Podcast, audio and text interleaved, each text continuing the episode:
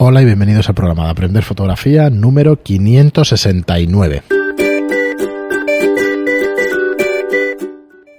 Hola, soy Fran Palverde y como siempre me acompaña Pera la Regular. Hola, ¿qué tal? Muy buena, espera. Pues nada, ya estamos aquí, un programa más, el 569, hoy lunes, si no me salen más las cuentas. Y nada, espera, estuvimos hace un par de programas eh, hablando del, del, futuro de aprender fotografía, ya os dijimos que reunificaríamos y que, y que simplificaríamos el tema. Eh, para entonces espero que haya habido preguntas, que estamos grabando antes de que salga, entonces bueno, veremos a ver si... si tenemos alguna pregunta vuestra, cualquier cosita, cualquier cosa, aclaración, duda, lo que sea, pues preguntadnos que estaremos aquí además probablemente todo el mes, porque este año está siendo complicado, no saldremos a ningún sitio, como mucho igual tres días o cuatro de llevar a los niños a un pueblo o a otro y tal, pero, pero en general estaremos por aquí. Así que cualquier cosa que necesitéis, pues, pues aquí estamos. A, a un pueblo siempre que nos dejen ir, porque a este paso... Eso por descontado. No nos van a dejar salir de Barcelona. Sí, sí, está, está complicado. A ver, bueno, yo, yo tengo todavía confianza. Parece que, aunque pase todo esto, parece que los hospitales tampoco están como estaban eh, cuando empezó la pandemia, con lo cual tengo esperanzas todavía de que se reconduzca la situación. Pero bueno, es un... No lo sé si llamarlo un año perdido, pero bueno, ya vendrán tiempos mejores y nosotros a continuar y a hacer lo que es lo nuestro, que es eh, enseñar fotografía, ¿no? Así que nada, darle un vistazo a los cursos, aprenderfotografía.online. Sabéis que en septiembre cambiaremos, y, pero se, redirigir, se, redirigirá todo nuestro contenido. Lo tendréis igual accesible. Los que estéis de alta y los que empezáis nuevos también podéis acceder a aprenderfotografía.online, que os redirigirá al nuevo sitio, o sea que sin problema. Hoy tenemos un, una pregunta, agradecimiento y comentario de un oyente que, nos escribía, te escribía Pera por privado, lo dejaremos en el anonimato, pero sí vamos a leer un poco su comentario y un par de preguntas que tenía que, que bueno, nos parecen interesantes para comentar aquí en el programa. Eh, después de presentarte, después de presentarse, perdón, nos dice hace aproximadamente dos años que me compré mi primera cámara aunque he tenido mis épocas, porque en mi pueblo es muy difícil aprender fotografía, no hay ningún sitio donde poder aprenderlo y me frustraba no ver resultados. Hace unos tres meses descubrí vuestro podcast y joder, qué ganas de aprender de todo. Empecé desde el primero y ya voy por el 226. A este ritmo pronto os pillaré. Eh, bueno, os comenta que se apuntó ayer a nuestro Netflix de fotografía y estoy deseando tener un rato para aprender todo lo que ofrecéis en esos cursos. Gracias por todo lo que hacéis, Fran y tú. Nada, muchísimas gracias a ti por, por apuntarte, por, por estar ahí. La, la, parte final está muy bien, pero un poco exagerado, pero bueno. ¿eh? Por lo que eh, seguramente es en este podcast, es que esto, esos esto cursos nos emociona la, un poco. la cámara aparcada, incluso la habría vendido. Eh, sí, yo voy a decir mi opinión, pero bueno, es verdad que incentiva a que se hagan fotografías y todo eso. Eso tenemos que reconocer. O sea, lo que tenemos que hacer en este caso es daros las gracias por mandarnos estos mensajes, ¿no? Que es verdad que incentiva y que... Pero vamos, hay que escucharlos con ese ánimo, ¿eh? Si no... Claro, lo que yo quiero decir es que eh, nosotros puede que hagamos todo esto, puede, no, hacemos todo eso y, y, incentivamos la fotografía, incentivamos que salgáis con la cámara, que se hagan cursos y todo eso.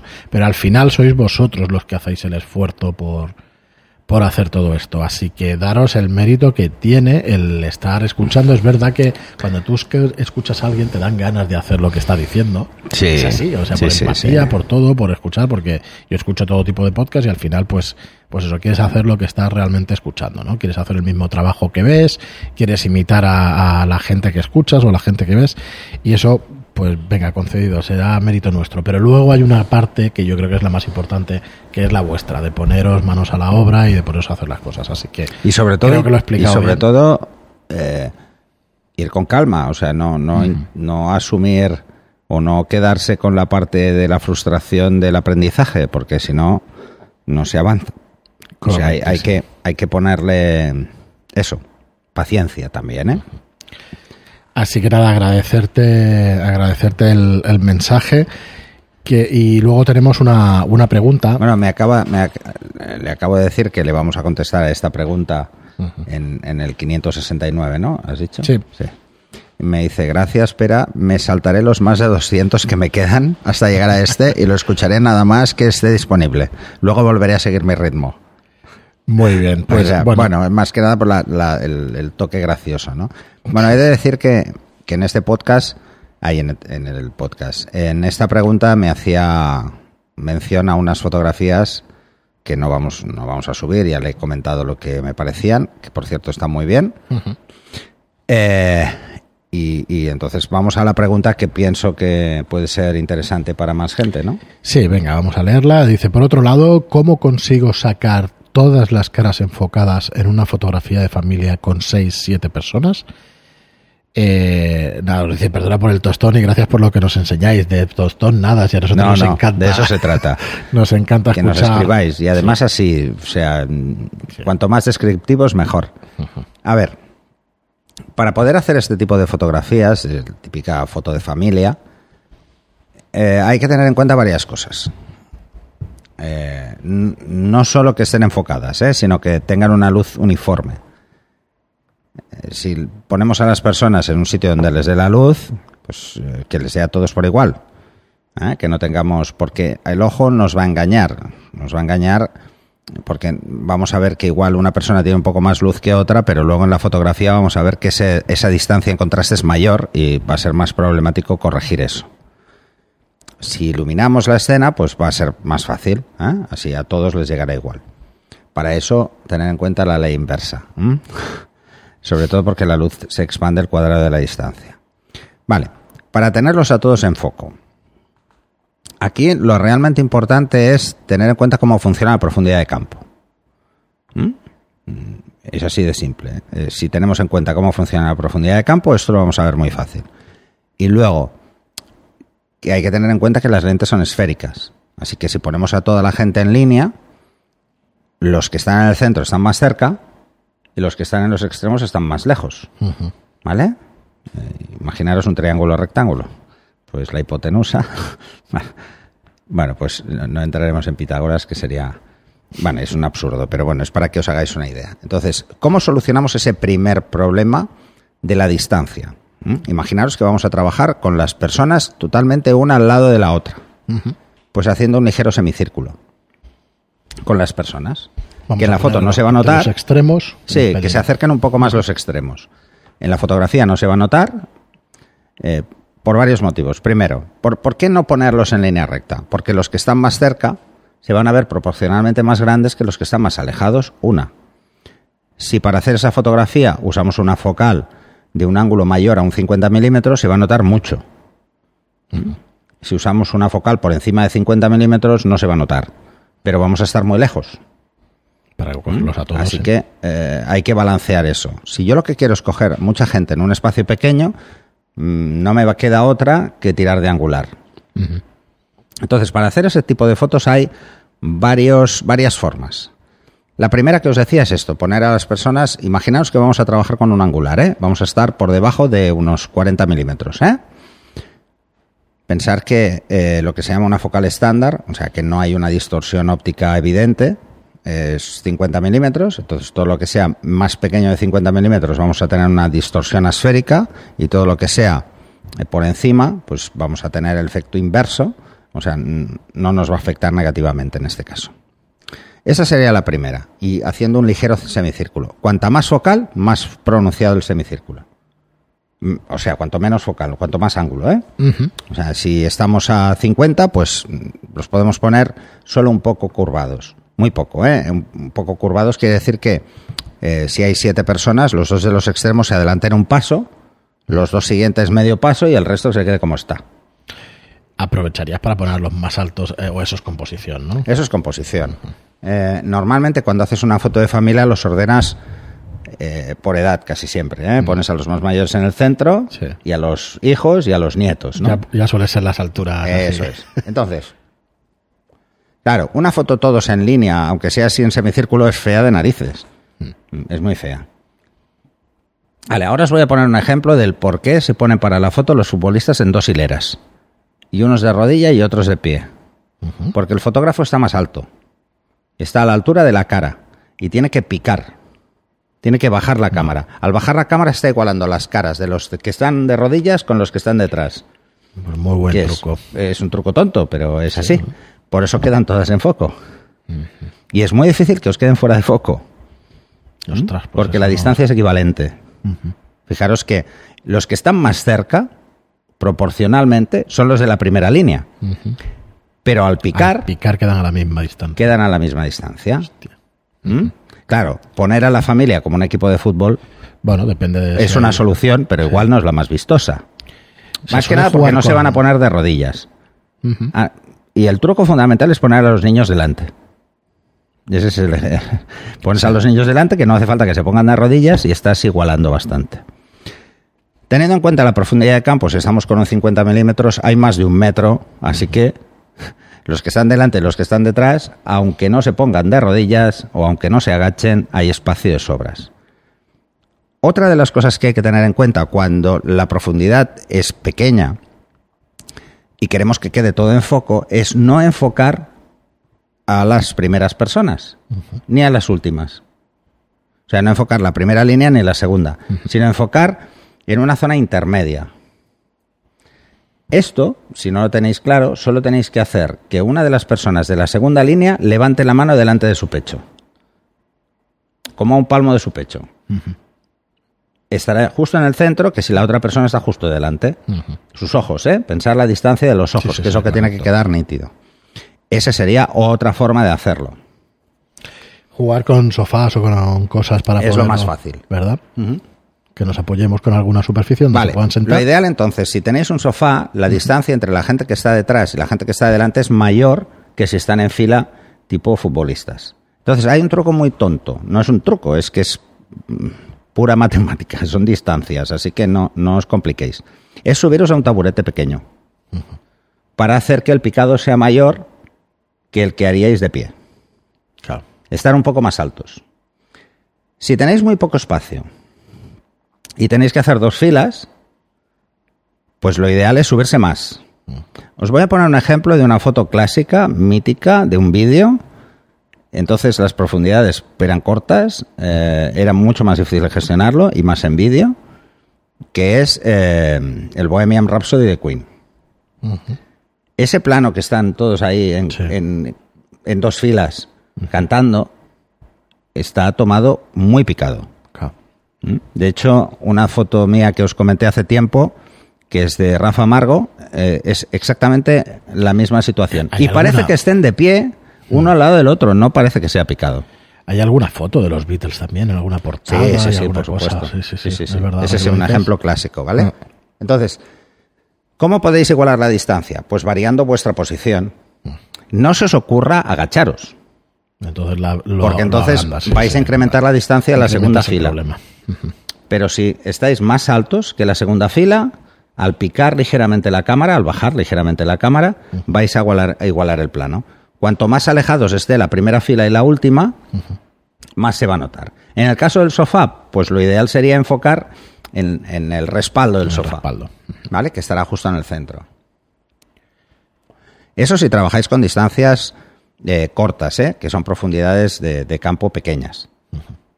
Distancias largas, menor problema, pero más problema en resolución. Tienes Sí. que tener mejores A ópticas. ver, entonces, mucha gente dice, bueno, vamos a tirar de diafragma. Mm. Vale, el diafragma afecta proporcionalmente poco a igual focal Sí. que la distancia. Lo que más afecta es la distancia. Lo segundo que más afecta es la focal y lo que menos afecta es el diafragma. Aunque siempre se dice que el diafragma afe- afecta la profundidad de campo, evidentemente. Hasta el tamaño del sensor afecta. sí. Ahora, eh, ¿dónde está la diferencia real en todo esto? ¿Por qué se dice que es el diafragma? Lo he explicado varias veces. Porque en los libros antiguos, que es en los que aprendieron los que enseñaban luego y los que se nos ha quedado toda esta historia del diafragma, eh, no habían zooms. Entonces, a igual distancia, igual focal, lo que más afecta es la, apertura, o sea, el diafragma. Prácticamente solo se tenía en cuenta Pero eso. claro, no estamos hablando de este caso. Hacer la prueba es muy sencillo. Estar, hacer la foto a un metro e iros a cinco metros y ya lo, lo vais a ver claramente. Vale.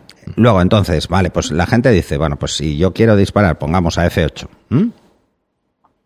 Eh, quiero disparar y tener mucha profundidad de campo, pues me voy a ir más lejos y ya está, soluciona el problema. Bueno, pero entonces perdemos resolución. Resolución óptica. Cuanto más lejos nos vamos, más bueno tiene que ser el objetivo para transmitir una buena resolución óptica. Sí. Y mi cámara también, pero bueno, sobre todo el objetivo. Sobre todo el objetivo, ¿eh? sí. Entonces, ¿dónde está el problema? ¿Yo me alejo? ¿Están todos en profundidad de campo? No. La profundidad de campo es algo aparente. Donde está enfocado es el único sitio donde hay foco. Sí, sí, es un La profundidad de campo es una pérdida gradual de foco aparente, o sea, de lo que percibimos como enfoque. No es que el, el enfoque se caiga y ¡ale! ya lo hemos perdido. No, es que es muy gradual. Entonces, hablamos de profundidad de campo a la zona que está mm, enfocada. Cuanto más lejos me voy, la sensación de enfoque es mayor porque la pérdida de resolución también me ayuda.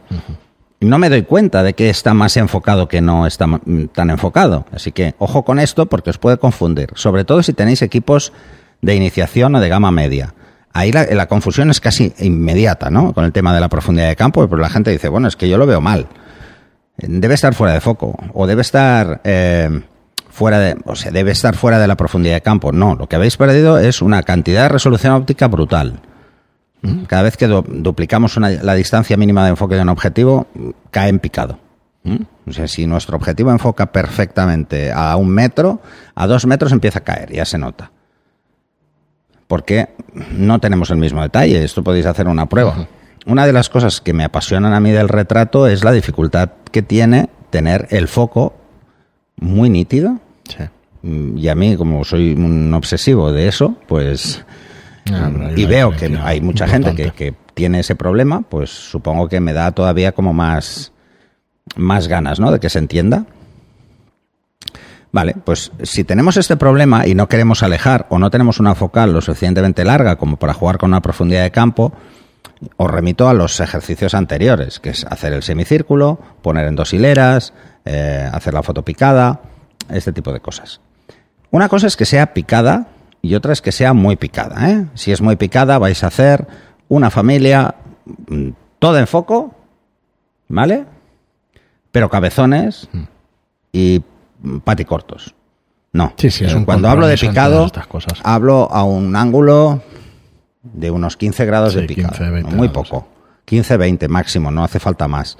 Entonces os daréis cuenta, además podéis hacer la prueba, que es muy fácil. Si tenéis un objetivo que tenga, eh, pues, eh, visor de distancia, pues eh, hacéis, enfocáis a la parte de abajo, miráis, enfocáis a la parte de arriba y miráis. Y si la- no se ha movido, es que están en la misma distancia. Es, no es un truco, es algo tonto, ¿eh? es muy fácil. Lo digo por esto de que los trucos en fotografía parece que sean como algo malo, que no hay trucos, hay técnica. Eso, una vez nos hicieron un Sí, comentario me- sobre me, esto. Me he acordado, en cuanto lo has dicho, me he acordado. y Sí. como si fueran trucos, es una cosa. Oye, no. pues no, un truco es experiencia. experiencias que Claro. explicas para ayudar. Claro, claro, y- Es no la sé, forma rápida de decir eso es técnica y, Claro. y tienes que entenderla. Bueno, Bueno, pero- espero que, Sí, sí, que es- os sirva. Yo creo que sí, que ha quedado un programa muy redondito para el tema este de, de fotos en, en grupo. Eh, te sirve igual para 6-7 personas que para un equipo de fútbol, como decía Pera. Mira, para que os hagáis una idea, yo he llegado a hacer una foto de grupo de 100 personas. Todas en línea, ¿vale? Me tuve que poner lejos y además era un atardecer y con flash. Es complicadillo. Yo tuve que usar angular, pero además me tuve que ir más lejos y colocar a 100 para que mm, más o menos pues tiene su gracia. ¿Lo miraste a ver si guiñaba alguno el ojo? No, luego, claro, luego tienes la curiosidad esa de ampliar la foto y mirar Sí, que, sí. que estén en foco todos, ¿no? Porque si alguien no queda en foco, y luego lo típico, tienes que hacer como 10 fotos porque uno cierra los ojos, el otro no sé qué. la cabeza de una foto a otra. Y tuve suerte, es que ya la primera salió bien y digo, ah, pues ya está. Ya está. ¿Eh? Eh, cuando hagáis fotos en grupo, tenéis que hacer algo que llame la atención Sí, justo todo. antes y disparar. Sí. Antes de lo que se esperen. Porque Sí. sí, sí, siempre llega Porque si no, siempre hay el que se despista Ah, Curioso. y ya está. Yo he llegado a ver fotógrafos que usan un silbato para asustarlos. nada, Entonces sí, sí. todos eh, miran y abren los ojos, o sea, nadie parpadea. Sí. ¿Sabes? Es como muy bestia, ¿no? Mm, Sobre todo si estáis a una cierta distancia que nos van a oír todos. Muy bien, pero pues nada, hasta aquí una serie de, de trucos para poder hacer las fotos. Bueno, una muy divertida fue en una escalera eh, que era la parte de arriba y toda la escalera y la parte de abajo y era un montón de gente, no sé, igual había 200 personas. Entonces, el, el- la historia era, claro, yo tenía unos muy cerca y otros muy lejos. Entonces me subí a una escalera para estar más alto y tener eso y luego, a ver, tuve que enfocar en un sitio donde no había nadie Claro. para que quedara una zona intermedia. Bueno, es- esa fue quizá las más complicadas. Bueno, pero al final es eh, hacer todo lo que has dicho en este podcast. eh, todos estos truquitos, todas. Bueno, hay más, ¿eh? Pero, técnicas. pero esos son los más sencillos de llevar a cabo. Muy bien. Porque no pues- vamos a estar calculando eh, profundidades de campo. Yo no lo he hecho nunca. ¿Vale? Nunca. Hostia, pues a mí me obsesionaba ¿eh? con alguna fotografía de naturaleza que hacía y tal, pero claro, no, no entendía exactamente cómo funcionaba la técnica. Y, Lo realmente importante es que penséis siempre que donde enfocas es lo único que va a estar 100% nítido. El resto a va a perder. Va a perder foco. Eh, lo razonable, pues si la profundidad de campo es un metro, no paséis de 25 centímetros. No lleguéis ni a la mitad. Muy bien, pero pues nos quedamos con 25, eso. 50, ya es la mitad. Ya. No, no arriesguéis. Muchas gracias a todos por escucharnos, por estar ahí, por vuestras reseñas de 5 estrellas en iTunes y vuestros me gusta y comentarios en iVoox. Gracias y hasta el próximo programa. Hasta el siguiente.